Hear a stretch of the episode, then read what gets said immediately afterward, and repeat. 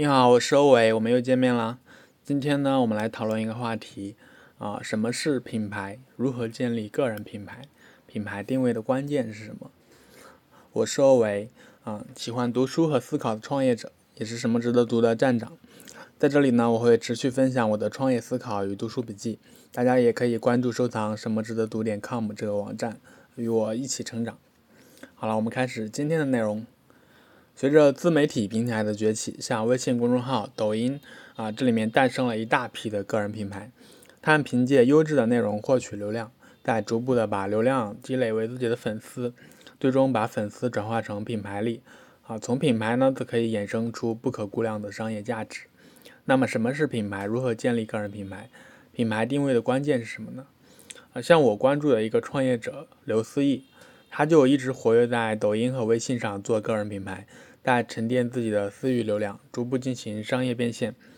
刘思义做的是产品叫群享，slogan 非常有记忆点，就是搞流量找群享。他的目标客户也非常明确，就是中国数千万的小老板。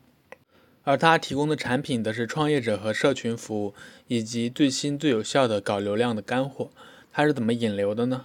坚持做抖音，在抖音通过短视频直播持续的获取公域流量。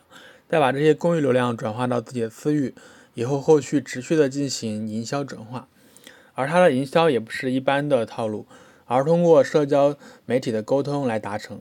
加了微信成功转化为私域之后呢，他不会一上来就给你推销他的产品，而通过朋友圈展示他的日常生活、他的思考，展示他能够为你提供的价值，你很容易就把他当成一个普通的微信好友，而非一个营销机构。那么，当他的一个朋友圈刚好能够击中你的时候，你就有很大的概率去找他沟通，这个时候付费承担的概率就非常高了。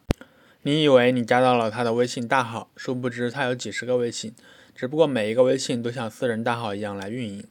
这样的运营方式，啊，从公域持续获取新客户到私域，在私域持续的通过朋友圈和微信公众号的内容来进行品牌洗脑，直到在持续的内容输出下，客户的心智达到成交点，带来源源不断的订单。他的个人品牌为公司带来了大类大半的订单，而且还在持续的增长当中。随着品牌势能的增强，我相信后续的增长只会越来越快。他之所以做成这件事情，对于个人品牌的运营和理解是极其到位的。那么，建立一个个人品牌需要做好哪些事情呢？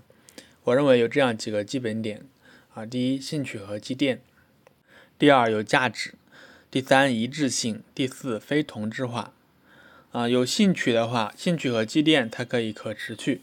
你需要极度认可这件事情，并且有持续的热情，才能保持输出。如果一个一个人不喜欢读书，那么他去做一个读书 UP 主，不管怎么努力，可能也不会做得很好。兴趣和积淀是建立个人品牌的基石。没有兴趣的话，不可持续，注定不会对一个事情研究得很深，做起来也会非常痛苦。只看商业目标，也没有办法不计成本的付出。没有积淀的话，很难做出打动人的品牌。如果你聊的观点都很浅，是别人都知道的东西，那么没有人会关注你。厚积薄发也是有道理的。当别人觉得你在这个事情上有九分，而他自己只有六分的时候，他才会关注你、认可你。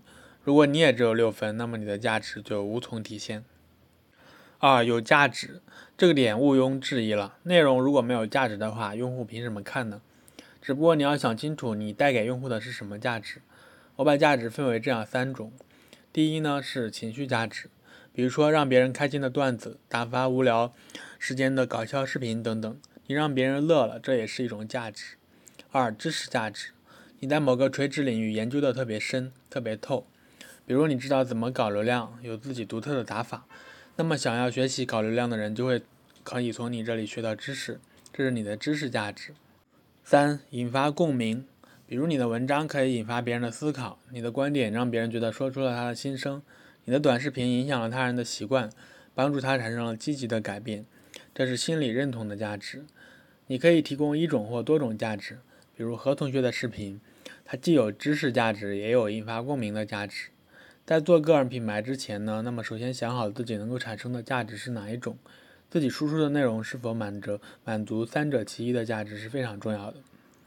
啊，三一致性这块呢，我一直也做到非常不好。所谓一致性，就是你要在一个领域深耕，让别人想起某个标签的时候就能想起你。比如提起读书，我们可能会想起樊登读书；提起搞流量，可能会想起刘思义；提起做菜，可能会想起王刚；提起个人成长，可能会想起周佐罗。这些都是他们通过一篇又一篇高质量的内容给自己打上的标签。啊，我之前做什么值得读这个网站的时候，主要定位就是互联网人的书单库，这是给网站的定位，也被很多人记住了。但对于个人品牌的定位，之前一直很失败。我的内容一直不够聚焦，时而东写写，时而西写写，总是没有一个焦点。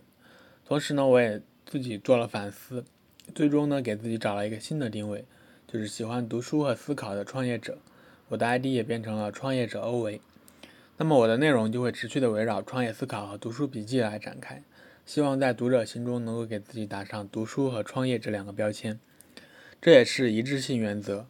要想建立个人品牌，你的内容方向必须始终保持一致，必须要有焦点，给自己打上独特的标签。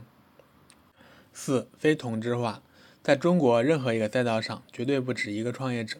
所以你要脱颖而出，必须要有自己独特的一面，不是为了不同而不同，而是站在巨人的肩膀上进行进行微创新。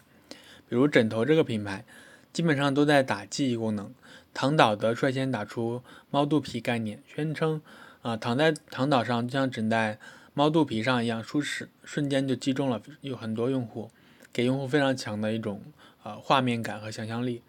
它的功能就是其他枕头可能也有，但通过啊，创新的概念，它让它能够被用户记住，从而做到了天猫类目第一。摆脱同质化还有一个方法就是比别人多走一步。当你的对手考虑的只有六十分时，你可以输出八十分就一百分的内容，那么你就赢了。同一个事情从不同的角度、不同的对象身上解读，就可以有完全不同的新观点。即使是老的观点，也可以做成新的解读。现在人们获取信息的速率超乎想象的快。别人聊过的观点，你的受众很可能早就接触过了，你再输出一遍，只会让人觉得没有营养。这点也是我之前做的不好的，更关注内容数量而不是质量。殊不知，殊不知质量才是第一位的。独特的内容可以让你的品牌走得更远。好啦，以上就是我针对啊如何建立个人品牌的一些思考，也是我关于创业认知系列的第一篇文章。如果你觉得对你有启发的话，欢迎点赞分享，你的支持是我坚持更新最大的动力。啊，我是欧维，我们下期再见，嗯，拜拜。